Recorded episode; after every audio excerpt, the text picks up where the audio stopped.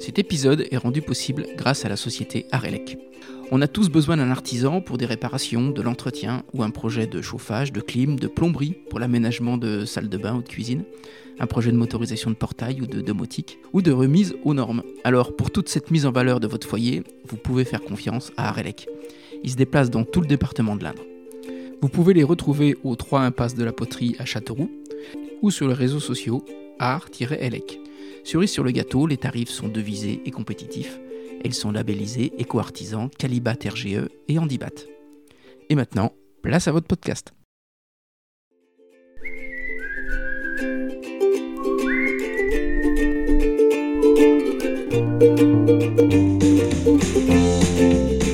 Bonjour à tous, ici Stéphane Bonneau et bienvenue sur Goodberry. Goodberry Podcast, c'est une conversation avec des personnes inspirantes résidant en Berry pour évoquer leur parcours, leur réussite ou leurs difficultés et l'organisation de leur quotidien. On évoque des anecdotes pour que chacun d'entre nous puisse retenir un conseil, une philosophie, voire une inspiration. J'ai le plaisir de recevoir Jean-Christophe Michelet, artisan et champion du monde des confituriers. En 2018, Jean-Christophe finit 16e mondial de son premier championnat du monde, puis en 2019, c'est le Graal, il décroche le titre mondial et tout s'accélère. Il nous parle bien sûr avec passion de sa profession, mais relate aussi avec beaucoup de franchise ce raz-de-marée médiatique qui peut déstabiliser après ce titre. Jean-Christophe revendique une forme de discours sans filtre, un franc-parler un peu grande gueule, comme il le dit, mais cet amoureux du goût déclare aussi son amour pour le Berry, pour les valeurs de notre territoire, devenant souvent son porte-parole pour mieux partager autour des produits berrichons. On a parlé de fruits, de Nostradamus, de mythologie grecque, d'alchimiste, mais on a également évoqué les valeurs de l'entreprise, les voyages, le foin ou Molière. Allez, je vous embarque à la découverte de Jean-Christophe Michelet, un alchimiste du partage.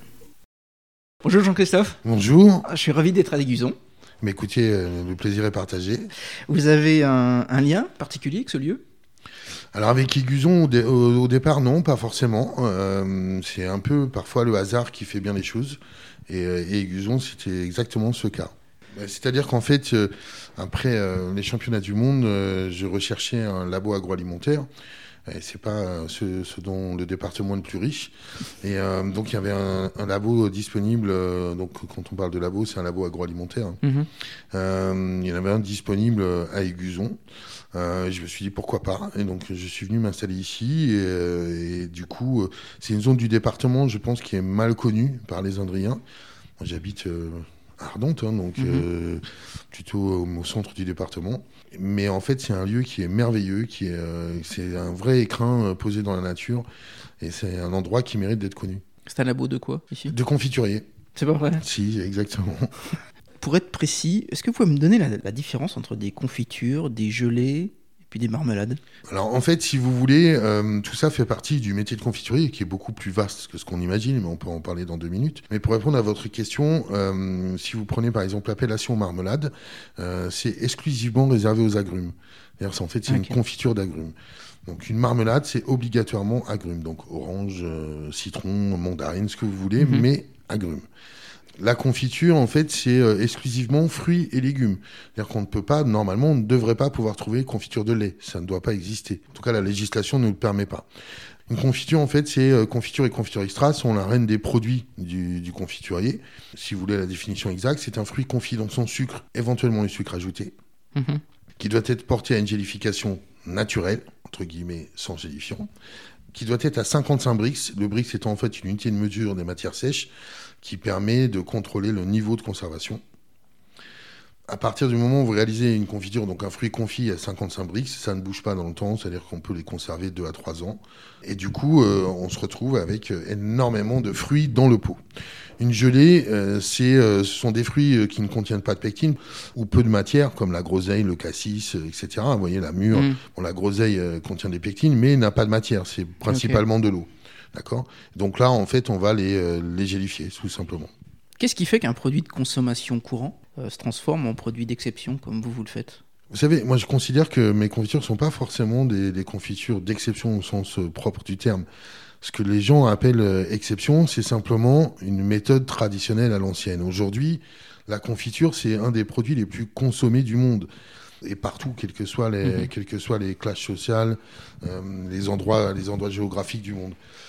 La confiture, c'est un produit, comme je vous disais tout à l'heure, qui doit être confit dans son sucre. Donc ça fait appel à des méthodes traditionnelles qui sont très anciennes parce que la confiture, ça ramène à 5000 ans, donc sous mhm. l'Égypte antique.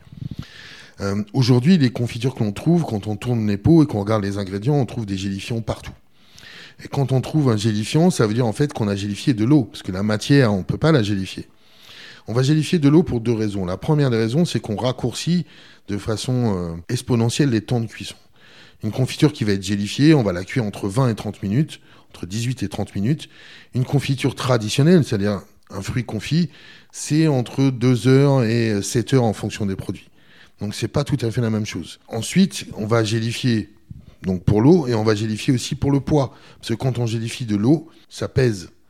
donc quand vous vendez une confiture, les gens ne se rendent pas compte, on la vend au pot, mais sur le pot, en fait, c'est qu'on la vend au poids. Parce qu'une confiture, c'est un pot de 100 grammes, 200 grammes, 300 grammes, etc. Euh, et, donc, si vous voulez, quand vous avez beaucoup plus d'eau dans une confiture que de matière, ben, vous vendez de l'eau au poids de l'eau.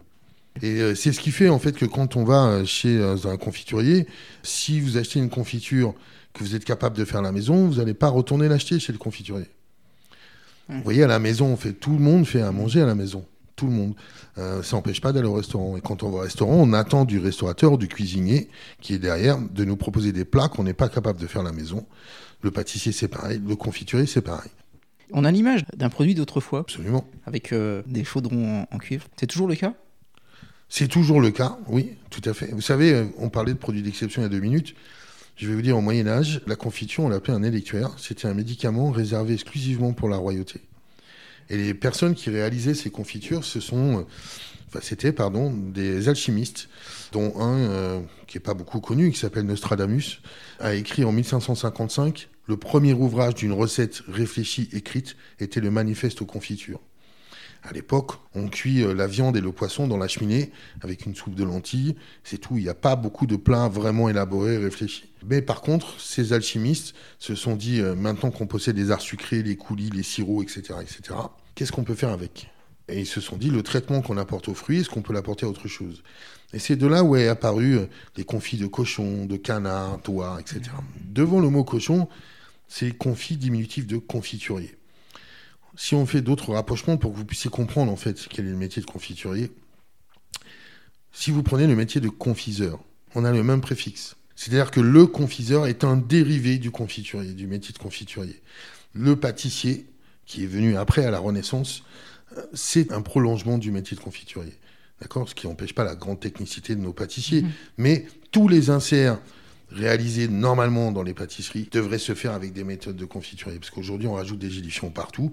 Je ne suis pas en train de, tout critiquer, mais simplement euh, de faire un constat. Mhm. Le métier de chocolatier, c'est la même chose. Normalement, à l'intérieur, on devrait pouvoir confire. Le métier de confiturer, en fait, c'est l'art de confire. Fruits, légumes et sucre. En salé comme en sucré, on devrait être capable de tout confire. J'ai vu qu'il y avait des noms quand même évocateurs sur les pots, euh, l'arme des rats, Graal, des choses comme ça. Mhm. Euh, pourquoi ces évocations-là? Bah parce que en fait, si vous voulez, je j'aime travailler avec euh, ces fruits de saison. Déjà, je trouve que la nature est plutôt bien faite. Alors il y a des années où elle nous fait un peu de misère et il y a certains fruits qu'on trouve pas, on va en trouver d'autres. Et donc ça fait appel à, à, des inspirations. Et puis vous avez des années où certains fruits sont meilleurs que d'autres et ainsi de suite. Donc voilà, donc je, vais euh, m'inspirer euh, de ces fruits, de la nature, euh, de l'histoire de la nature, et en fonction de quel type de recette je veux créer, il y a forcément une histoire à vous parler, par exemple des larmes des rats.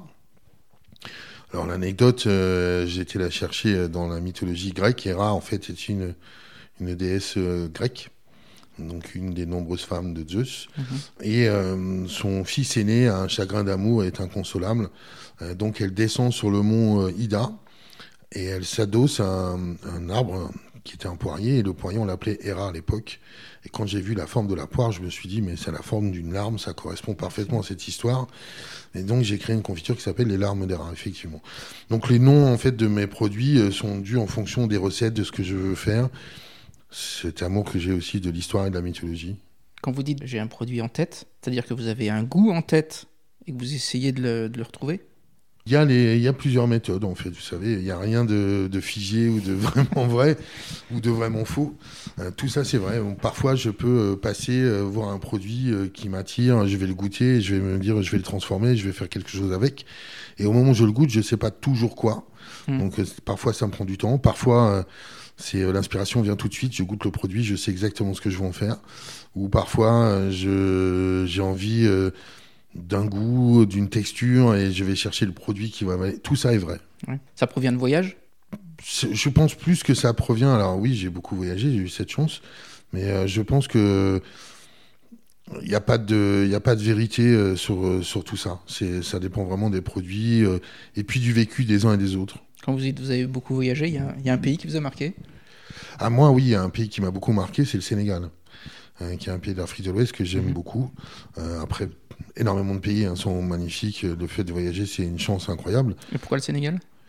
Mais écoutez, je trouve que c'est un pays où il fait bon vivre, il fait une température en moyenne annuelle de 24 degrés, donc euh, il y, a pire comme, comme situation.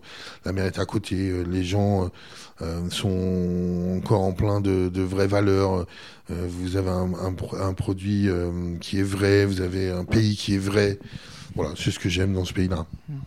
Quand on parle de découvrir des nouveaux goûts ou de faire des nouvelles choses, vous le faites tester par euh, des amis, des parents Toujours, oui. Toujours, ouais. toujours. Vous savez, en fait, quand on crée un produit, euh, on est toujours. Euh, enfin, moi, c'est comme ça que je, vois les choses, mais on est toujours fragilisé. En fait, si vous voulez, chaque fois que je fais goûter un produit, je suis un petit peu comme un enfant devant le Père Noël, en attendant le, la réaction Mm. des personnes à qui vous voulez faire goûter, donc que ce soit dans le regard, que ce soit dans une attitude. Et à ce moment-là, il n'y a rien qui compte que la réaction des gens qui vont goûter. Et le jour où ce sera plus le cas, je pense qu'il sera temps que j'arrête. C'est un métier quand même de, de, création, de créateur. Hein. Vous étiez créatif, vous, étant enfant? Pas beaucoup. J'ai toujours été, euh, je pense, un peu, euh, un peu rêveur avec. Euh, enfin, je vous dis pas beaucoup, mais au final, peut-être que je vous dis pas complètement la vérité. Euh, j'ai beaucoup, euh, j'ai beaucoup rêvé, j'avais beaucoup d'envie, et, j'ai toujours, euh, j'ai toujours eu cette envie de faire les, ce qui n'existait pas encore ou d'aller découvrir des chemins qui n'étaient pas encore explorés. Bien, vous voyez, quand je me suis présenté à ces championnats du monde, j'ai présenté une confiture avec 15% de sucre. Je vous prie de croire qu'en 2019, on m'a pris pour un extraterrestre. Aujourd'hui, euh, ça semble normal quand je dis j'ai fait des, confitures ou des préparations de fruits sans sucre ajouté. Euh, mais en 2019, euh, j'étais vraiment un extraterrestre. Vous mmh. voyez, voilà, c'est le, genre de choses en fait que j'aime explorer. D'accord. Et les études? Vous faites des études de cuisine? Pas du tout. Pas du tout? Non, rien à voir. Moi, j'ai fait, j'ai fait une carrière de, 15 ans de commerce international avant de revenir dans le département. Et, commerce de quoi? Alors, je faisais de l'import-export beaucoup. Puis je suis revenu dans le département euh, pour des raisons privées et, euh, du coup euh, je me suis lancé dans une nouvelle aventure qui était la gastronomie. Et à votre avis, il y avait une quête de sens dans la gastronomie plutôt que l'import-export Oh, c'est pas ça. Vous savez, le, commerce, c'est un, un, métier que j'ai beaucoup, beaucoup aimé parce qu'on rencontre beaucoup de gens, parce mmh. que on côtoie des gens fabuleux de tous niveaux, etc. En tout cas, on rencontre des êtres humains et, euh, on a la chance de, se déplacer beaucoup. Et ça, j'ai beaucoup aimé. Euh, par contre, si vous voulez, je trouve qu'en 20 ans, c'est un métier qui a énormément changé. Avec beaucoup plus d'obligations, avec, euh, avec un état d'esprit différent. Le commerce a toujours été des métiers qui ont été difficiles, mais par contre, aujourd'hui, on est plus dans des métiers sans foi ni loi, ce qui n'était pas le cas encore il y a quelques années, en tout cas quand j'ai démarré et quand j'ai été formé. Mhm. Donc euh, sans regret, j'ai changé de métier sans regret. La gastronomie, elle a du sens pour moi à partir du moment où on apporte euh, un peu de bonheur, on va pouvoir partager les choses avec des gens et des gens qu'on aime, euh, où on va essayer de donner un peu de plaisir aux gens. Et, surtout, dans mes recherches, on va essayer d'améliorer leur santé. ou mhm. maintenir leur santé, parce que ça aussi, c'est important. Ce qui a du sens pour moi aujourd'hui, c'est euh, aussi d'aider un producteur local euh, quand il fait un, joli travail, et il faut le mettre en avant, et de valoriser nos terroirs. Parce qu'en fait, euh, on vit dans les terroirs, vous savez, je suis un bérichon d'adoption, je suis arrivé, j'étais très jeune, hein, j'avais 7 ans. Vous êtes de quelle région je suis à côté, je suis limousin d'origine. D'accord. je suis marié avec une, une, magnifique que j'aime beaucoup. Et, et, du coup, j'ai appris à découvrir ce territoire à l'apprivoiser et qui m'apprivoise aussi. Et aujourd'hui, je suis amoureux de, de, nos terres, de ce qu'on fait. Malheureusement, quand on sort du département, on se rend compte que beaucoup ont des complexes, beaucoup n'osent pas, n'ont pas envie.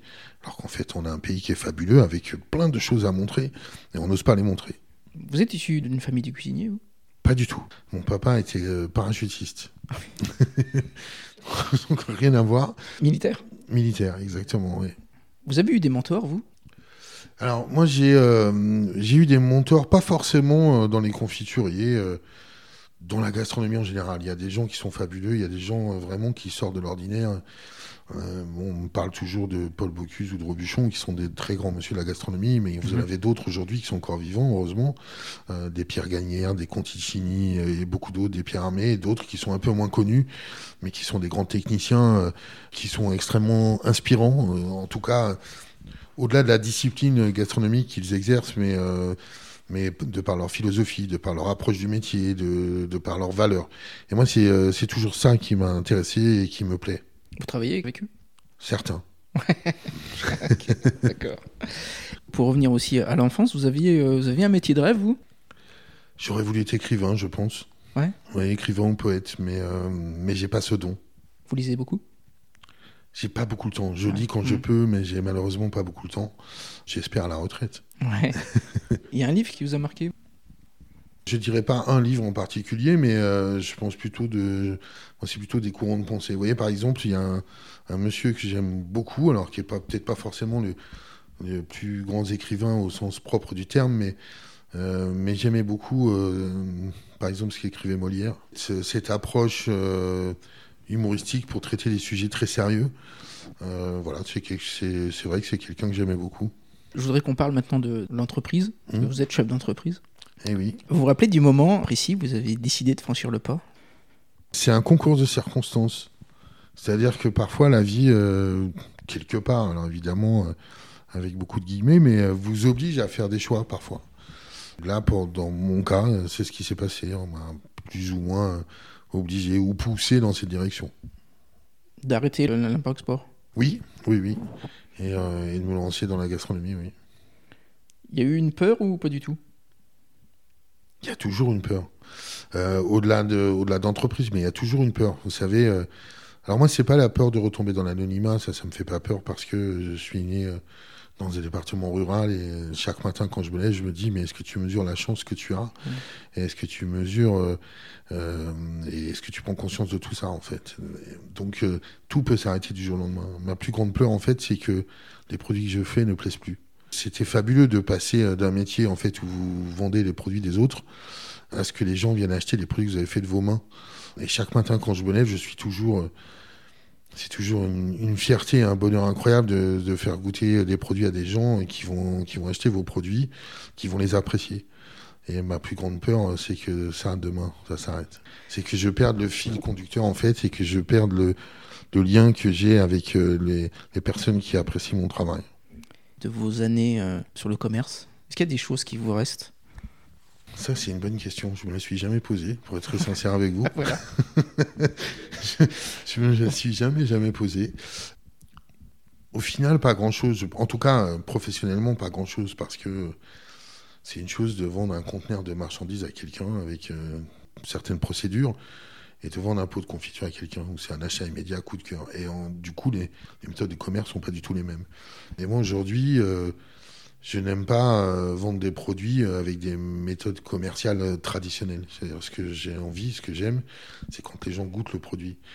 quand ils goûtent le produit, si le produit leur plaît, si la confiture leur plaît, ils vont l'acheter. Mhm. si ça leur plaît pas, ils vont la laisser. C'est pas pour autant que je vais leur en vouloir. Il en faut pour tous les goûts. Il y a des gens en droit de pas aimer le travail que je fais mhm. et d'aimer le travail de confrères. Donc sur cet aspect-là, il me reste pas grand-chose. La seule chose qui me reste, c'est euh, euh, c'est peut-être justement le fait de ne pas avoir peur de partir euh, dans des contrées qu'on ne connaît pas. Vous voyez, de prendre un billet d'avion et de partir à l'autre bout du monde. ça aujourd'hui, c'est ce qui va me rester. Et, cette curiosité justement d'aller découvrir des, choses qu'on ne connaît pas. Ouais, c'est l'ouverture d'esprit. C'est exactement ça, l'ouverture d'esprit en fait. La passion d'écouter les autres, de découvrir euh, bah, des produits, alors que ce soit des fruits, des légumes, des méthodes gastronomiques différentes, euh, des philosophies différentes, des, des courants de pensée différents. Ça, c'est extrêmement intéressant. Le logo de l'entreprise, c'est un M, Oui. comme votre nom. Il y a une branche, alors je ne sais pas si c'est de l'olivier ou du blé, c'est quoi Tout ça est vrai aussi. Donc, euh, j'ai- j'aime beaucoup cette façon de dire, enfin, de laisser l'opportunité aux gens de s'approprier les choses. Pour moi, c'est un olivier, mais, euh, mais ça peut être un- ça peut être une branche de blé, ça peut être euh, tout ce que l'on veut, parce que tout ça est vrai. Alors, vous avez remarqué qu'il est dans le premier piétement du M. L'idée, en fait, c'était de dire, euh, on va enraciner ce M pour des générations. D'accord. Et j'ai vu qu'il y avait une, une confiture, je crois, avec du foin. Oui, une gelée. C'est ça Comment on a l'idée de, faire une gelée au foin? C'est marrant, tout le monde me pose cette question. Mais en fait, si vous voulez, le foin, déjà, gustativement, c'est pas ce qu'on imagine. C'est-à-dire, dans la gelée de foin, vous allez retrouver des notes de poire, de coin, de, euh, de pommes. Euh, du coup, c'est assez étonnant et assez perturbant quand on la goûte et quand on vous dit après, vous venez de manger du foin. Alors, cette idée, elle est venue, euh, c'est en fait un palace parisien euh, dont j'ai la chance d'être ami avec le chef pâtissier, chef de tous les arts sucrés. Et nous étions en train de travailler sur une bouchée euh, pour l'heure du thé. Et le maître d'hôtel, en fait, vient me voir en me disant, je crois que c'était le mercredi de mémoire, il vient me voir en me disant, écoute, euh, il faut que tu me trouves une solution. Il me faut un produit, une gelée, une confiture, mais un produit emblématique que je peux mettre à la fois avec les fromages, en apéritif, etc. Bref. Euh, je lui dis d'accord, mais je lui dis pour quand? Il me dit pour vendredi. Mais on était mercredi, il était 14 ou 15 heures. Je dis vendredi de quel mois? Il me dit non mais vendredi là dans 48 heures. Je dis mais 48 heures quand on- avec combien de retard? Donc il sourit et il me dit non non vendredi. Et donc je prends ma voiture, je pars de la région parisienne et sur tout le trajet et puis il me demande un produit extrêmement terroir. Et je rentre et on était euh, début du printemps, vers le mois de juin. Et euh, je me dis mais quel produit je vais pouvoir trouver? Et là, pour une fois, je ne sais pas pourquoi, alors que je ne le fais jamais. euh, Après le péage de Vierzon, je coupe pour rentrer à Ardentes à travers Issoudun. Et euh, je passe évidemment par euh, tous nos chemins de campagne qu'on aime tant. Et je, je suis toujours en train de réfléchir en me disant qu'est-ce que je vais faire? Et là, je lève la tête et je vois des agriculteurs qui sont en train de travailler justement le foin. Et je me dis, mais là, l'idée, elle est géniale. C'est ça le produit terroir que l'on cherche. Il n'y a pas plus terroir que ce produit-là. Donc je m'arrête. je vais voir ces agriculteurs et euh, je leur demande si je peux leur acheter une boîte de foin, si je peux goûter déjà. Donc ils me regardent, ils me disent mais pourquoi faire? Pourquoi tu veux le goûter? Enfin ils étaient vraiment interloqués. Donc euh, je prends, euh, je prends un peu de foin, je le rince avec de l'eau et puis je le sens, je le goûte. Et, et je leur dis voilà, je leur explique, je suis confiturier, je vais faire une confiture ou une gelée avec. Donc je voudrais vous acheter un peu de foin et, euh, je vous en emmènerai à goûter. Ils m'ont dit non, non, non, non, surtout pas, avec l'accent berrichon qu'on connaît tous. hein. Surtout pas, surtout pas. Donc ils sont beaucoup amusés de la situation. Ils ont refusé que je paye le foin, donc ils m'ont donné du foin gentiment. Je suis rentré euh, au labo et j'ai commencé à travailler. J'ai sorti donc cette gelée de foin que j'ai ramenée le vendredi, qui a été distribuée dans beaucoup de palaces euh, dans le monde. Et sur le retour, en fait, j'avais prévu quelques pots de confiture et cette gelée, foin, mais, euh, cette gelée de foin, pardon, mais sans étiquette. Donc je m'arrête voir ces agriculteurs pour les remercier, je leur offre des confitures. Et donc ils décident de goûter, ils goûtent cette gelée où il n'y avait pas d'étiquette. Donc qu'est-ce que c'est? Puis je détourne la conversation, donc ils goûtent. Il y en a un qui me regarde, qui me dit, non quand même, tu aurais pas osé. Si j'aurais pas osé quoi? Il m'a dit, c'est pas le foin ça. Je dis, pourquoi? C'est pas bon. M'a dit, mais si, c'est bon, c'est bien ce qui me perturbe. Du coup, je leur ai dit, effectivement, que c'était du foin. Et depuis à peu près tous les mois, ils viennent me chercher des gelées de foin. C'est génial. Voilà, donc c'est euh, typiquement le genre, le genre d'anecdote que j'aime beaucoup parce que euh, c'est une belle surprise et, euh, et du coup on peut faire des belles choses avec des produits les plus inattendus. Été faire un tour sur le site internet. Mhm. Il est marqué euh, Nous recherchons des personnalités, pas des diplômes. C'est vrai. Vous savez, moi j'ai pas de diplôme. Mon seul diplôme en fait c'est ce titre de championnat du monde alors qui Ouais. vous donne par lui-même euh, un diplôme Mhm. hein, parce que c'est un niveau bac plus 2 mais j'ai pas de diplôme. Et ça veut dire aussi que tout le monde, même sans diplôme, on peut réussir. Le métier de confiturier aujourd'hui, il faut de toute façon euh, refaire une formation de A à Z.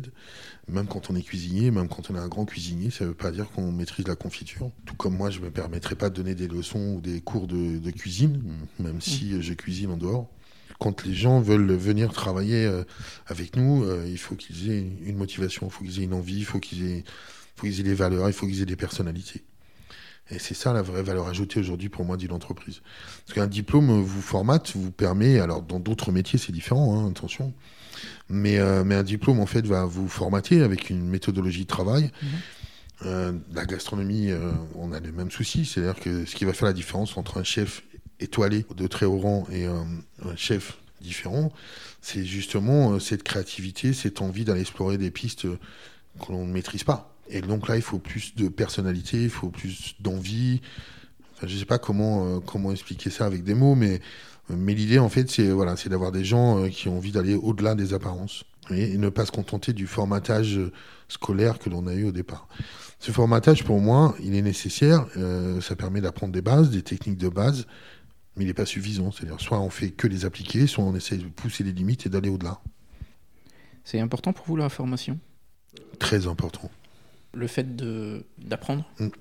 C'est très important. En fait, euh, si vous voulez, euh, on ne serait pas ce que nous sommes, vous, moi et d'autres, si on n'avait pas eu des anciens euh, avant nous mhm. qui nous ont accepté nos bêtises, nos erreurs, corrigé, appris, formé, partagé leur expérience et partagé ce qu'ils savent faire, nos parents en premier lieu. Mhm. Il ne faut pas oublier ça et c'est important de, de transmettre. Euh, quand, moi, si vous voulez, ce que j'aime dans l'idée de transmettre, c'est euh, ne pas imposer en disant je ne possède pas la vérité absolue. Ça ne veut pas dire que ce que je fais, c'est ce qu'il y a de mieux. Mais en tout cas, ma vision du moment et ma vision de mon travail, c'est celle-ci.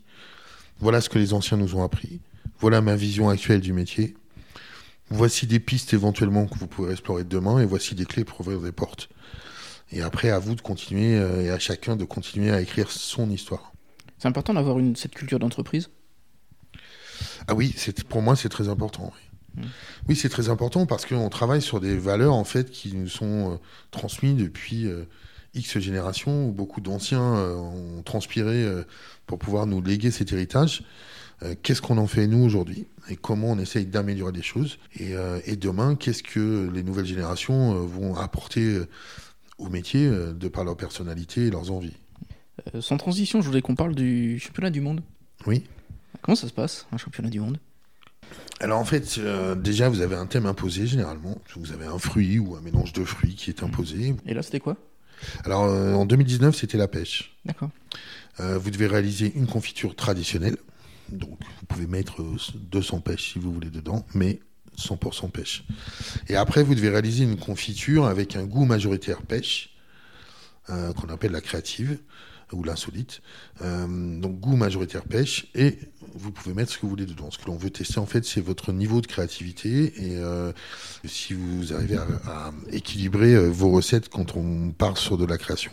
Et là, en l'espèce donc euh, ben, j'ai réalisé en fait une confiture de pêche avec de la fleur d'hibiscus et du poivre de timut. Et, et donc la confiture traditionnelle, en fait, c'était le pêcher des anges. C'est une confiture en fait réalisée avec trois pêches différentes, euh, de la pêche sanguine, euh, de la pêche blanche et de la pêche plate.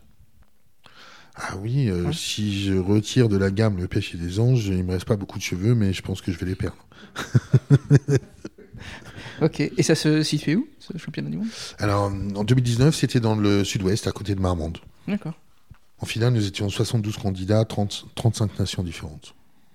Quand vous recevez le, ce prix-là, pensez à quoi? Euh, C'est une situation en fait qui est complètement irréelle. Vous savez, dans une vie d'homme, on vit euh, plein d'émotions. On perd des gens proches qu'on aime, et puis plus on vieillit, malheureusement, plus on perd des gens qu'on aime. Euh, on, va, on va se marier ou, ou pas, mais vivre avec quelqu'un, avoir des enfants, etc. Donc on, on, vit plein de situations, bonnes ou moins bonnes, avec, avec des pics émotionnels, mm. bons ou moins bons je pense, comme, euh, comme les sportifs de haut niveau, euh, quand vous gagnez ce genre de compétition, euh, le sentiment que vous vivez à ce moment-là est hors du temps et n'a rien à voir avec tout ce qu'on vient de se dire. Mhm. Donc chacun va réagir de, manière différente. moi, pour moi, je vous dis, je suis arrivé à ces championnats du monde, un petit artisan de la région. J'ai fait deux concours dans ma vie, c'est deux finales de championnat du monde. En 2018, alors que je suis connu de personne, j'arrive à ces championnats du monde. Je finis 16e mondial, ce qui est absolument inespéré. Il faut mhm. des années pour rentrer dans les 20 premiers. Et, euh, et l'année suivante, alors qu'on me pousse une nouvelle fois à faire ces championnats du monde, euh, mais quand on est un artisan euh, rural comme, comme on peut l'être, ou comme je le suis, et je revendique, c'est assez difficile d'imaginer qu'un jour il peut nous arriver ça. Donc on retourne à ces championnats du monde, de toute façon, il ne pourra rien m'arriver. Je, mon objectif, c'était de terminer dans les dix premiers, à l'origine. Et, euh, mais il y a un risque majeur, et on n'en prend pas conscience en fait. Le risque majeur, c'est que euh, bah, si on ne gagne pas, rien change à notre vie, mais on peut aussi gagner. Et quand on gagne et qu'on vous appelle, en fait, vous montiez, euh, je pourrais vous montrer la vidéo, hein, vous montez sur le podium et, et vous regardez et vous comprenez pas ce qui est en train de se passer il faut des semaines après pour décompter tout ça, réaliser en fait ce qui vient de se passer. Et donc vous avez un speaker, euh, en l'occurrence euh, Bruno Oliver, qui est le petit-fils du grand chef euh, qui passe à la radio, qui prend votre bras, qui le lève en l'air et qui crie champion du monde, champion du monde. Vous le regardez du coin de l'œil en disant mais est-ce qu'il est normal? De qui il parle Pourquoi Comment Donc il baisse votre bras, votre bras tombe. On vous donne des prix, vous avez des photographes en bas qui prennent des photos partout, une attachée de presse qui vient, qui vous prend en charge tout de suite pour rédiger justement le communiqué de presse, etc., etc. Et en fait, euh, tout ça est totalement irréel, en fait. Mmh. Ça bascule vite? Ah, mais ça bascule en une fraction de seconde. C'est-à-dire à partir du moment où on cite votre nom pour la médaille d'or, votre vie a changé. À la seconde où la phrase la maison Michelet, Jean-Christophe Michelet est le nouveau champion du monde, dès que la phrase est terminée, votre vie a changé on regarde les autres changent, euh, et puis, euh, puis tout va à une vitesse incroyable. Moi, j'étais sur le podium, ça faisait 15 secondes qu'on venait de baisser mon bras en criant champion mmh. du monde. Mon téléphone commençait déjà à vibrer, euh, où il y avait déjà des messages, parce que la presse indrienne, Radio France, la Nouvelle République commençait à mettre des posts sur, sur Internet. Alors que ma femme était encore pas prévenue, j'étais encore sur le podium, enfin, vous voyez. Et c'est complètement irréel, en fait. Mmh comment vous dire, je suis passé par plusieurs semaines avec des interviews tous les jours. On n'est pas préparé, des appels de toute la planète, euh, des, ministres et d'autres qui m'ont appelé euh, du Vietnam et d'ailleurs. Vous êtes pris dans un raz-de-marée en fait, et vous surfez sur une vague où vous comprenez pas ce qui est en train d'arriver. Ce qui peut poser problème. Alors, je, moi, j'avais un regard critique euh, vers ces grands chefs qui, qui ont une tête parfois qui passe pas à travers certaines portes. Mais, euh, mais après, quand ça vous arrive, si vous prenez le temps en fait de disséquer les choses, vous pouvez comprendre que ça puisse arriver parce que, ben, que ce soit euh, la presse, que ce soit les gens autour, tout le monde se met à plat ventre, j'exagère, mais devant vous, euh, tout ce que vous dites, c'est paroles d'évangile, et si vous prenez pas garde ou si vous n'êtes pas bien entouré, vous pouvez vite déraper en fait. Mm-hmm. et, et, moi, je me suis toujours juré en me disant, le jour où il me viendra l'idée de dire à quelqu'un, tu sais qui je suis, je pense que j'aurais franchi la ligne. Euh, donc j'essaie de faire attention à ça. Alors après, euh, je me rappelle d'une anecdote en septembre. Je suis invité sur un gros salon parisien. Vers midi, je reçois un appel, on me demande d'aller dans le carré VIP, etc. Donc je me rends sur ce carré. Euh, donc été invité par des banquiers, des personnalités, etc. du salon. Et j'entendais des maîtres, maîtres, maîtres, maîtres confituriers me claquer aux oreilles toutes les cinq secondes. Et ce mot, en fait, me faisait tourner la tête. Je ne me reconnaissais pas. Et, je ne savais pas comment me sortir de là. Et donc, il y a un moment donné où j'ai arrêté de répondre quand on m'appelait maître. Donc, quelqu'un vient gentiment me reposer la question, maître, je sais plus quelle question il me posait. Et je réponds pas. Et euh, il me pose la main sur le bras, donc je, je le regarde. Il me dit, euh, mais maître, vous avez pas entendu ma question? Ah, Je lui dis, c'est à moi que vous parliez. Il me dit, oui. Vous êtes bien maître confiturier? Ah, Je lui dis non. Et je lui tends la main, je lui dis, chez Jean-Christophe Michel, artisan confiturier. Et donc, là, dans son regard, j'ai vu qu'il avait compris ce que je mhm. voulais dire. Et du coup, euh, tout le monde s'est arrêté de parler et tout le monde a compris, en fait. C'est pour ça que sur mes publications, même si je, je suis fier de tout ce que j'ai fait, mais vous voyez rarement le mot maître. Parce qu'il est galvaudé, je suis pas avocat, je suis pas notaire, je suis juste un artisan confiturier et, euh, fier de l'être. Et là, vous voyez, euh, c'est le genre de choses qui peut vite vous emmener euh, vers des sentiers que vous ne voulez pas. Et un jour, vous pouvez vous lever et ne pas vous reconnaître.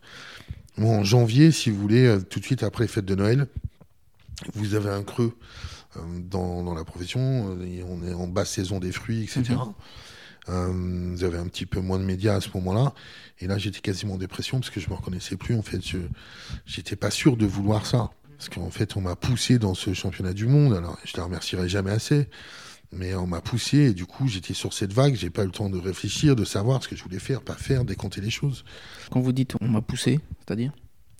Moi, c'est un, monsieur qui a 95 ans, je crois, euh, cette année, qui a imprimé mes points, en fait, qui les a envoyés au concours, et donc ils m'ont qualifié d'office. Parce que lui croyait en moi, lui euh, croyait en mes capacités, alors que peut-être que moi-même, j'y croyais pas suffisamment. Donc il a, euh, il a participé à changer ma vie en me donnant le coup de pied aux fesses nécessaire pour que je franchisse le pas. Mhm. Maintenant, euh, en janvier, je vous dis, je me suis posé toutes ces questions et je me suis dit, mais est-ce que c'est ce que je voulais vraiment? Est-ce que c'est le genre de vie que je veux? Est-ce que donc on se pose plein de questions et on va mal parce que parce qu'on se reconnaît pas. Mhm. Et puis on pose des choses, et puis on se dit, ok, parce que j'avais des appels aussi de, énormément de confituriers qui m'appelaient au secours, à l'aide. Et mais je me suis dit, mais je suis un artisan comme eux, qu'est-ce que je peux leur apporter? Qu'est-ce que je peux faire? Ils vous appelaient pour des conseils oui, euh, pour des conseils, pour savoir comment ils pouvaient sortir de la situation dans laquelle ils étaient. Et c'est violent, en fait, comme situation, parce que d'un coup, euh, vous passez de l'anonymat le plus absolu à, quelque part une certaine forme, en tout cas, c'est comme ça que certains vous voient. Je dis pas tout le monde, euh, mais pour certains, ils vous appellent comme si vous étiez le Messie, d'un coup de baguette magique, vous alliez pouvoir résoudre leurs problèmes alors que, vous n'êtes pas, encore une fois, préparé à tout ça. Donc j'ai eu cette chance en fait euh, d'avoir choisi un bon entourage pour préparer ces championnats du monde. Ça c'est très important. Entourage professionnel, familial. Euh, l'entourage familial vous choisissez pas, mais vous êtes bien entouré ou pas. Et ensuite euh, en arrivant, en arrivant après ce concours, si vous avez fait les bons choix, eh en fait les gens vont vous aider à vous poser, à vous stabiliser et à vous poser les bonnes questions.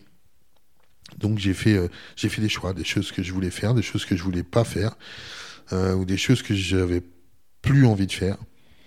Et, euh, et, donc voilà, donc ce mois de janvier a été salutaire, très difficile mais salutaire, ce qui m'a permis de rebondir et de, repartir de l'avant, de, de, savoir aussi dire non quand il fallait dire non, mais en tout cas ne pas être le messie pour certains, parce que je ne suis pas et je ne serai jamais un messie pour quiconque. Euh, je suis un artisan comme les autres. Mais certains le voient différemment. Mmh, D'accord. Quand vous étiez petit, il y a un plat que vous aimiez bien? Il y en a beaucoup, ça se voit. Euh, alors quand j'étais petit, euh, pour l'anecdote, j'étais anorexique. Donc voilà. Mais c'est vrai? C'est vrai, c'est vrai. C'est vrai, quand j'avais 4 ans, j'étais anorexique. j'ai la chance en fait d'avoir des parents exceptionnels. Ma maman n'est plus là aujourd'hui, mais mais des parents exceptionnels et dont un papa euh, qui est à la fois euh, parachutiste et en même temps euh, passionné par la gastronomie. Et donc, pour me, me passer ces problèmes d'anorexie, on a passé, j'ai passé des heures et des heures avec lui à cuisiner. Donc, il m'a, il m'a appris beaucoup de choses. On a beaucoup. En fait, c'était un lieu où on pouvait quelque part, ça a été ma thérapie. C'est un lieu en fait où on a pu échanger, partager des sentiments, des émotions ce qui est pas facile, hein, parce qu'un parachutiste c'est dur et et c'est pas le genre d'homme en fait qui, euh, qui vient vous dire qu'il vous aime comme ça en vous regardant dans les yeux. Il vous le dit autrement. Et c'était sa façon à lui de me dire ça. Euh, pardon, j'ai un peu de, un peu d'émotion, mais et du coup ça m'a permis de, de, sortir un peu de ma torpeur parce que quand j'étais petit, manger c'était une perte de temps. Ah oui. J'avais pas le temps pour ça. Donc euh, voilà, et du coup il m'a euh, permis de découvrir euh, des cuisines du monde euh, et, des choses simples en fait. Et c'est pour ça qu'aujourd'hui, j'aime travailler des choses toutes simples. Vous parliez tout à l'heure de mon site internet, vous allez découvrir sur ce site une confiture qui s'appelle le Graal, mmh. qui était un nom très évocateur pour beaucoup pour beaucoup d'entre nous. et en tout cas pour moi, confiturier, le Graal, vous savez, la confiture de fraises, c'est toujours la confiture la plus difficile à réaliser, parce que tout le monde connaît le goût de la fraise. Donc quand vous allez chez un confiturier, vous goûtez sa confiture de fraise, soit elle est bonne, et vous allez continuer et découvrir le reste, soit elle n'est pas bonne, et n'allez pas goûter le reste. Parce que la fraise, c'est un produit qui est fragile, qui est sensible, qui est assez difficile à travailler. Et du coup, euh, d'arriver à faire une confiture de fraise et sans sucre ajouté, alors que ça fait des générations qu'on essaye de pouvoir le faire, c'est une certaine forme de Graal. C'est pour ça que je l'ai appelé le Graal. Mais, euh, mais j'aime à la fois travailler euh, cette fraise comme je peux travailler le foin avec autant d'envie ou la betterave ou beaucoup d'autres produits, mais toujours avec passion et avec euh, souvenir de ces moments partagés avec, avec plein de personnes. Parce que j'ai eu la chance, après et depuis ces championnats du monde, de croiser énormément de ce qu'on appelle euh, pour tout le monde des chefs, mais qui sont aujourd'hui des amis, et de, partager en fait une passion commune. Et, euh, euh, en échangeant avec, avec chacun, chacun va partager sa philosophie et on va tous s'amener les uns les autres un regard différent ou, une, une, expérience différente qui nous permet de progresser, d'avancer. C'est pour ça que je vous disais tout à l'heure, j'espère être meilleur champion du monde dans 5 ans que je le suis aujourd'hui. D'accord. Est-ce que vous avez un défaut principal? Et surtout, ce qui m'intéresse, c'est est-ce que ça a joué dans votre vie professionnelle? Oui. je pense que j'ai deux défauts qui sont à la fois des défauts et peut-être des qualités. En tout cas, moi, je les vois comme des qualités. C'est ce que l'on appelle dans le Berry euh, une grande gueule aujourd'hui. Mmh. C'est-à-dire que je n'ai plus envie de perdre de temps, de perdre de temps à, faire des courbettes. Je dis ce que je pense. Euh, ça plaît, c'est bien. Ça plaît pas, tant pis. encore une fois, c'est tranchant, mais c'est comme ça. Donc je dis ce que je pense. Parce que la vie passe vite. Euh, j'ai 50 ans aujourd'hui. Euh, et, si moi je dis pas les choses pour ne serait-ce que pour notre corporation, hmm. alors qui va le faire? Euh, et, surtout, je pense le plus gros défaut, qui est pour moi à la fois un défaut et une qualité, c'est que je suis très têtu. Alors ça peut être têtu dans certains cas ou obtus dans d'autres. Mais en fait, si vous voulez, je pense que il faut jamais baisser les bras dans la vie. Donc euh, voilà, quand je dis que je suis têtu, c'est que si je fais une erreur, je sais aussi le reconnaître et euh, faire marche arrière et, repartir de l'avant et le prendre comme une expérience. Mais il faut avoir des convictions et croire en ses convictions et essayer d'aller de l'avant. Mhm. Et en parlant d'aller de l'avant, vous avez des projets? Oui, il y a beaucoup de, il y a beaucoup de projets. Euh, il y a des projets locaux également. Euh, on en a parlé, enfin la presse en a parlé un petit peu trop tôt à mon sens, mais euh, il y a quelques temps, euh, nous sommes en train de, construire une école de confiturier sur le département, oui, sur le bord du lac des Ah, donc, donc, voilà, donc ça c'est quelque chose qui me, qui me tient à cœur, où j'ai quelques amis qui vont venir aussi apporter, que ce soit pour les professionnels ou pour les particuliers, différents stages de formation, que ce soit en cuisine ou dans d'autres domaines. Parce qu'il y a un manque?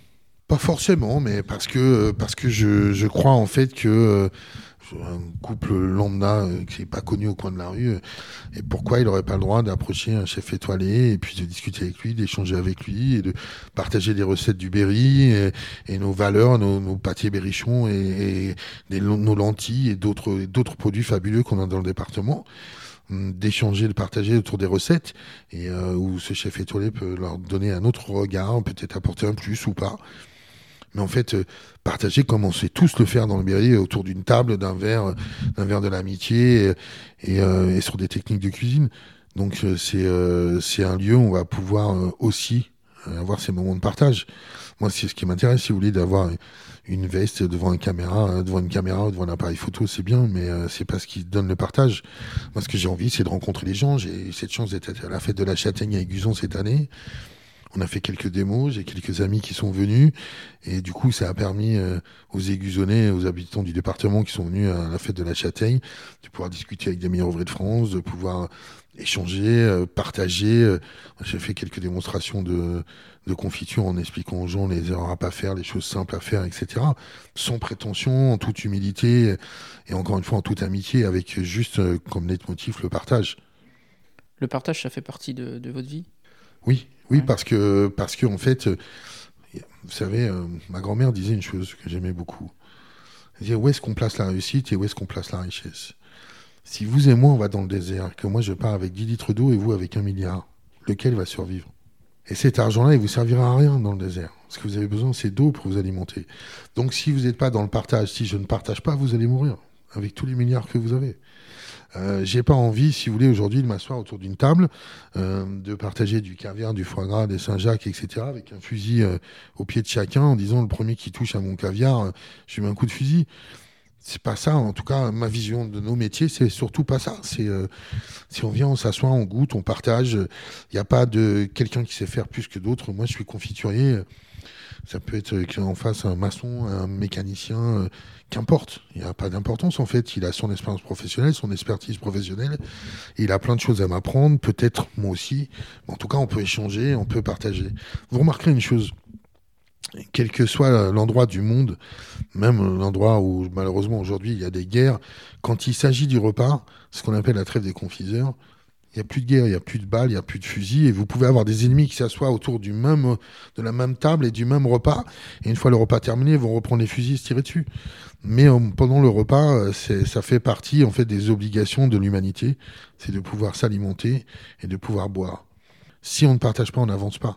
Si on ne partage pas nos différentes cultures avec, euh, avec d'autres, pays, on ne partage pas. Mais encore une fois, on est je parle du partage, je ne parle pas d'imposer. Est-ce que vous avez eu un échec? Euh, Comment vous avez euh, relevé cet échec? En fait, la vie, elle est faite, euh, elle est faite d'échecs.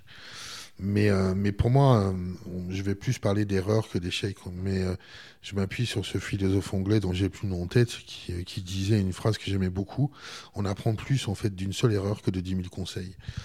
Donc, pour moi, euh, c'est pas les échecs qu'il faut regarder. Ce qui est important, c'est comment on rebondit et comment on arrive à digérer, à comprendre. On a fait une erreur, on n'a pas réussi dans un domaine, on n'a pas réussi euh, une épreuve ou quelque chose, c'est pourquoi. La vraie question, c'est pourquoi. Et qu'est-ce qu'on fait de la réponse qu'on donne à ce pourquoi? Mais de la même manière, euh, est-ce qu'on réussit sa vie parce qu'on est champion du monde? Je suis pas sûr non plus en fait. Donc tout dépend, on place le curseur les envies des uns et des autres. Qu'est-ce que c'est une réussite ou un échec? Vous voyez? Pour moi, je pense que la, vie, elle est faite de, de successions d'émotions différentes, euh, plus ou moins bonnes. On va accumuler de l'expérience euh, plus ou moins bonne. Et à l'arrivée, euh, si vous voulez, au moment, au moment de la fin de sa vie, c'est de se dire, si on fait une balance, est-ce que été au final heureux? Je pense qu'il est beaucoup plus important d'être heureux que de regarder ou des échecs ou des réussites ou des erreurs.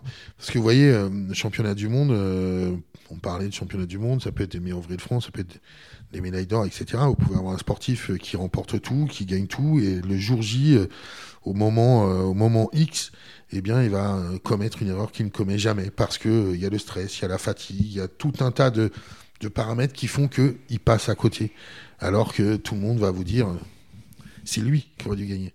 Si on parle de cyclisme, vous parlez de Poulidor, c'est le plus célèbre d'entre nous. Est-ce que pour autant il a raté sa vie? C'est aujourd'hui Malheureusement, il n'est plus là, mais aujourd'hui, c'est un homme qui est extrêmement connu partout en France, très populaire, alors qu'il n'a jamais gagné le Tour de France.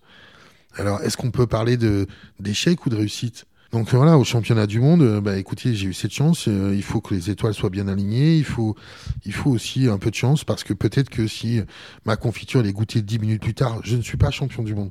Parce que entre les deux ou avant, il y a quelqu'un qui a fait une confiture avec un piment extrêmement fort qui euh, annule toutes les capacités gustatives du jury et on passe à côté. Donc il faut, c'est pour ça qu'il faut rester humble quoi qu'il se passe. Et c'est pas ces étoiles en fait qui font briller. Si vous êtes rien sur le championnat du monde, vous serez rien avec. Je ne considère pas avoir réussi parce que je suis champion du monde. Euh, j'espère plutôt qu'on dira quand je serai plus là que j'ai réussi parce que j'ai réussi à partager avec les gens et que, euh, et que les gens ont passé des bons moments avec moi. C'est tout ce qui m'intéresse. Hmm, ok. Euh, Jean-Christophe, le podcast s'appelle Goodberry. C'est un joli nom. Ouais, merci. Quel est selon vous l'endroit le, le, plus good dans le Berry? Je me sens bien partout dans le Berry. Je me sens bien partout parce que je trouve que c'est euh, c'est un endroit qui est beaucoup raillé en France. Alors en fait, les gens ne connaissent pas. Oui, il est méconnu, surtout. Euh, ils ne le connaissent pas du tout, en fait. Ils, ont une image euh, galvaudée, en fait, de notre, de notre région. Mais, mais très honnêtement, si on prend deux minutes, en fait, pour réfléchir, se poser et regarder qu'est-ce que le Berry, on va parler du département de l'Inde parce qu'on est plus dans l'Indre, d'accord? Je connais évidemment beaucoup mieux le département de l'Indre que le département du Cher, même si j'aime beaucoup le Cher. Mais regardez notre département. Là, nous sommes à Aiguzon, dans la vallée de la Creuse, mm. qu'on appelle la vallée des peintres. C'est vallonné. Euh, le lac est magnifique. Quand vous prenez un bateau, vous faites une croisière sur le, sur le lac qui va durer 3 heures, 3 heures et demie. Vous voyez des falaises, vous voyez les ruines des châteaux, etc. Vous avez les petits villages comme Gargilès qui sont mais mais vraiment fabuleux, où vous pouvez venir l'hiver, l'été, les coloris sont différents, les, paysages sont différents, vous avez des peintres, des sculpteurs, et des gens plus ou moins connus, et des gens très connus également. Vous traversez l'autoroute, vous arrivez dans la Brenne, le pays des mille châteaux, des mille étangs, pardon. Vous avez des châteaux tous les 200 mètres, vous avez des histoires, vous avez ce fameux, ces fameuses légendes des sorcières du Berry. Vous remontez, vous allez euh, vers Buzoncé, etc. Vous avez encore d'autres choses à découvrir. Sur le nord du département, Soudan, c'est la même chose. Vous prenez euh, tout le secteur de la Châtre et de la Vallée Noire. Euh, vous avez encore Georges Sand et, beaucoup d'autres choses. on a un pays qui est fabuleux, en fait. On a un territoire qui est fabuleux, qui est sur le nord du département plutôt très plat, mais avec beaucoup d'histoire. Sur le sud du département, beaucoup plus vallonné, avec des endroits naturels absolument fantastiques à découvrir, des personnalités incroyables, des gens qui sont connus hors département, mais euh, qui, euh, dans, dans, le département, en fait, on fait peu attention à eux, alors qu'en fait, ils ont une vraie valeur ajoutée. Mhm. Qu'est-ce qu'on a envie à la Lozère, à l'Ardèche et à l'Ariège, et... qui sont magnifiques, hein. mhm. mais on n'a rien à envier. Euh, simplement, c'est que nous sommes peureux, nous sommes timides, recroquevillés sur nous-mêmes, et on a peur, en fait, de dire Mais moi, je suis berrichon et je suis fier d'être berrichon. Je me rappelle quand je suis arrivé dans le Berry, euh, il y avait des chèvres partout, il y avait des fromageries partout. Mhm. Aujourd'hui, la législation a modifié, a modifié les choses. Mais on a une agriculture incroyable, on a un artisanat d'art qui est fabuleux. On a vraiment beaucoup de choses dans notre département. Et pourquoi on n'en est pas fier? On ne sait pas. On ne sait pas qu'on va pouvoir trouver tel artisan d'art. Regardez, juste derrière là, vous avez un, jeune homme qui a même pas 30 ans, qui est installé juste derrière ici, qui est un des serruriers les plus fabuleux de France. Les gens l'ignorent. Il est compagnon de Tour de France, il a été formateur pour les compagnons. Là, il vient d'être nommé patron de toute la branche serrurier pour les compagnons pour le monde, il y a trois semaines. Euh, mais ce monsieur, depuis, euh, il est installé depuis 2-3 ans ici à Aiguzon. Euh, il a refait tout un tas de pièces pour le Louvre, pour, pour Laïc et pour, pour tant d'autres grands monuments. Mhm. Il est installé juste ici dans le département, personne ne connaît. Euh, et, le département regorge de personnalités comme ça. Et c'est ça qui est extraordinaire. Et, et on prend juste pas le temps euh, d'aller à la rencontre de ces gens, d'aller à la rencontre de, ces talents, à la rencontre de, des zones géographiques du département, et de prendre le temps de s'asseoir. Quand on parle de quelqu'un, on dit Mais nous, vous savez, nous sommes des petites gens, nous sommes des berrichons. Mm. Mais alors, oui, on est des berrichons, mais nous ne sommes pas des petites gens, nous sommes des berrichons et, euh, et fiers d'être berrichons. Et, euh, et pas des petits gens, on est des gens normaux comme, euh, comme on peut être à Paris ou à Lyon ou, ou, ailleurs. Mais juste soyons fiers de ce que l'on est simplement et des valeurs de nos anciens, de ce qu'ils ont fait. Pendant la guerre, les Berrichons, ils étaient aussi à la guerre, ils ont été aussi prisonniers, ils ont aussi libéré la France et, et surtout toutes les périodes de l'histoire. Le Berrichon, c'est l'origine du français que l'on parle aujourd'hui.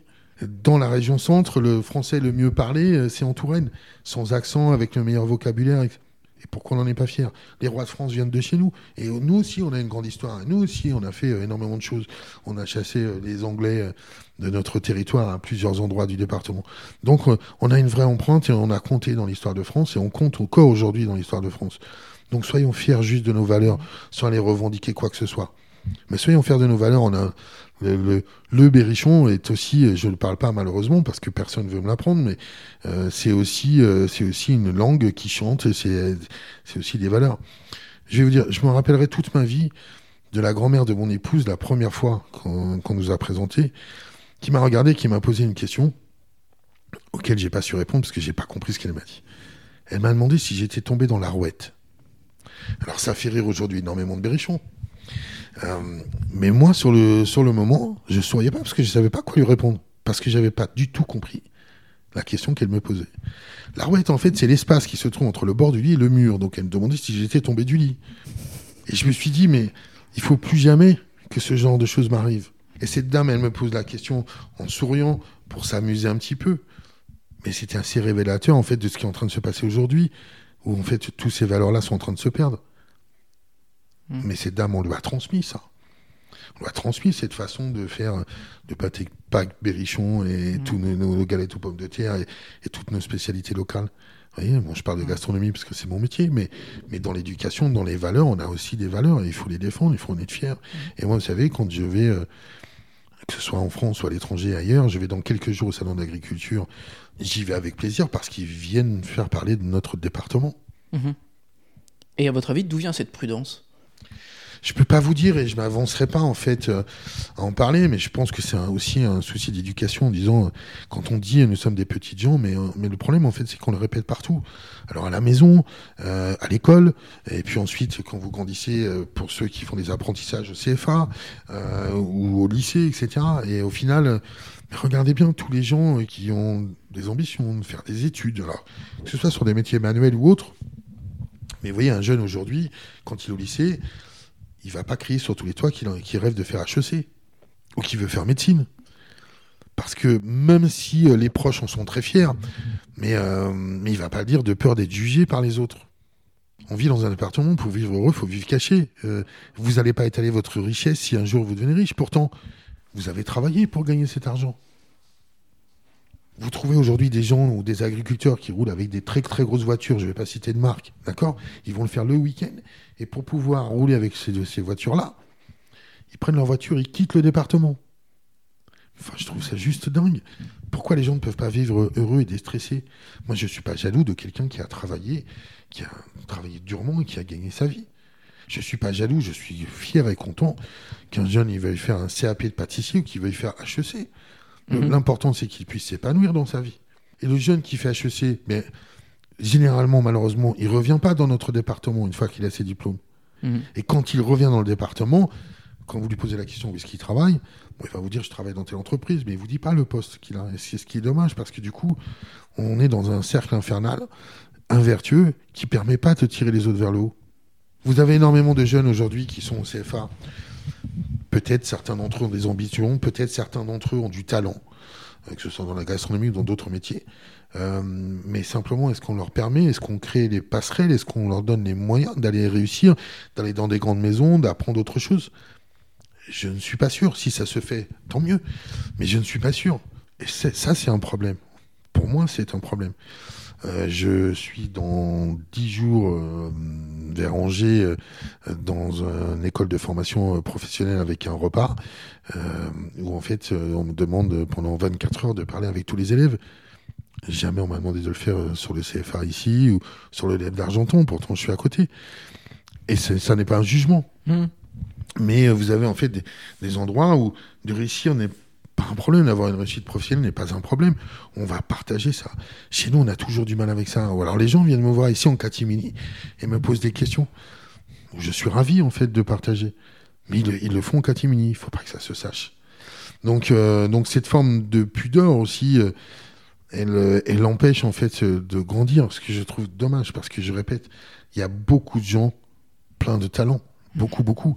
Moi, j'ai beaucoup d'amis en fait qui mériteraient être connus pour, pour différentes euh, facettes de leur personnalité, euh, que ce soit dans le monde associatif, sportif, euh, professionnel. Mais non, et puis surtout, il faut pas leur dire parce que ah non, non, non, il faut pas que ça se sache. Vous voyez, ça a été ma peur hein, quand j'étais champion du monde. Je, me suis dit comment les Indiens. En fait, je pensais, j'étais tellement persuadé de jamais gagner ce titre que je me suis pas posé la question. Mais quand on vous me posiez la question tout à l'heure, quand on levait mon bras en criant champion du monde, je me suis et j'ai vu que dans le département sur mon téléphone les messages commençaient à arriver. Je me suis dit mais comment les gens vont prendre ça? Ah, c'est fou. comment les gens vont prendre ça? Parce qu'il faut vivre caché chez nous. Et ça a été ma crainte. Et alors, euh, je vais vous dire, euh, ça a été euh, peut-être la plus grande surprise de ma vie. Et c'est là où, c'est pour ça que je vous disais tout à l'heure, très vulgairement, je suis devenu une grande gueule. C'est qu'en fait, je me suis dit, il faut aussi devenir un peu le porte-voix Mhm. de certaines choses. Quand je suis rentré dans le département, euh, j'en ai encore des frissons, vous voyez. J'ai eu tellement de messages, en fait, qui vont dans ce sens-là. Mais que ce soit euh, sur le téléphone, sur les réseaux sociaux, sur Internet, sur des mails, etc. De gens euh, qui, portaient, euh, qui portaient ce titre de champion du monde avec plus de fierté que moi-même. Mhm. Ce qui me mettait mal à l'aise parfois, en fait. J'ai fait quelques jours après les championnats du monde la sortie du péché des anges euh, dans une boutique de Châteauroux, la Malo Bidule. Et en fait, lorsque je suis arrivé pour préparer cette dégustation, etc., il y avait deux dames qui avaient à peu près, je dirais 75 ans à peu près. Il y avait d'autres personnes, mais notamment ces deux dames qui m'ont beaucoup marqué. Donc je pose mes affaires sur, sur la table de dégustation et ensuite je vais me changer, je vais enfiler ma veste. Et quand je reviens avec ma veste, ces deux dames se mettent à pleurer, mais, mais comme deux fillettes. Elles étaient inarrêtables. Et je regarde ces dames et je me dis, mais qu'est-ce que je peux faire en fait? Donc je vais les voir gentiment et je leur dis, mais pourquoi vous pleurez? Vous avez appris un décès, une mauvaise nouvelle? Elle me dit, non, vous comprenez pas. Je dis, mais comment ça? Aidez-moi. Et une des dames me regarde en me disant, mais c'est vous. Et là, je me suis trouvé euh, bloqué en disant, mais vous pleurez à cause de moi. Mais je dis, mais là, il faut pas pleurer à cause de moi, en fait. Je mérite pas ça. Enfin. Et je leur ai dit, mais vous savez, je suis que confiturier. J'ai pas trouvé le remède contre le cancer, j'ai pas euh, trouvé la solution pour euh, réparer la fin du monde, euh, enfin, etc. Ou la fin dans le monde, pardon. Et vous avez l'autre dame qui me regarde, qui me dit non, monsieur Michelet, vous comprenez pas. Vous êtes champion du monde, mais vous, vous êtes un gars comme nous, de chez nous. C'est pas le département à côté comme d'habitude, ou la région d'à côté comme d'habitude. C'est un gars de chez nous qui devient champion du monde. Et dit nos larmes sont des larmes de fierté. Et pour une fois, ça nous arrive à nous. Et là, je, suis devenu euh, aussi rouge que mon téléphone. Je savais pour une fois dans ma vie pas quoi répondre. Euh, et c'est moi qui ai failli pleurer en fait. Ils m'ont mis des frissons partout parce que je savais pas quoi leur répondre. Mmh. c'est ce jour-là où j'ai compris en fait que certaines personnes, elles avaient besoin qu'on puisse dire haut et fort ce qu'ils peuvent penser tout bas. Voyez? Et, euh, et, ça résume en fait ce, ce c'est complexe quelque part. Parce que je pense qu'on pourrait avoir beaucoup d'autres champions du monde, dans d'autres domaines, champions du monde ou, autres, mais simplement on n'ose pas et, euh, et, on les pousse pas suffisamment. Mhm. C'est un peu ma vision des choses. Peut-être j'ai tort, je suis complètement à côté de la plaque, mais en tout cas, c'est comme ça que je l'ai ressenti. D'accord, c'est une belle conclusion en tout cas. Merci Jean-Christophe pour cette conversation euh, inspirante. je ne sais pas si elle l'a été, en tout cas, c'était un bonheur de partager avec vous. C'est une belle rencontre en tout cas. écoutez, c'est partagé.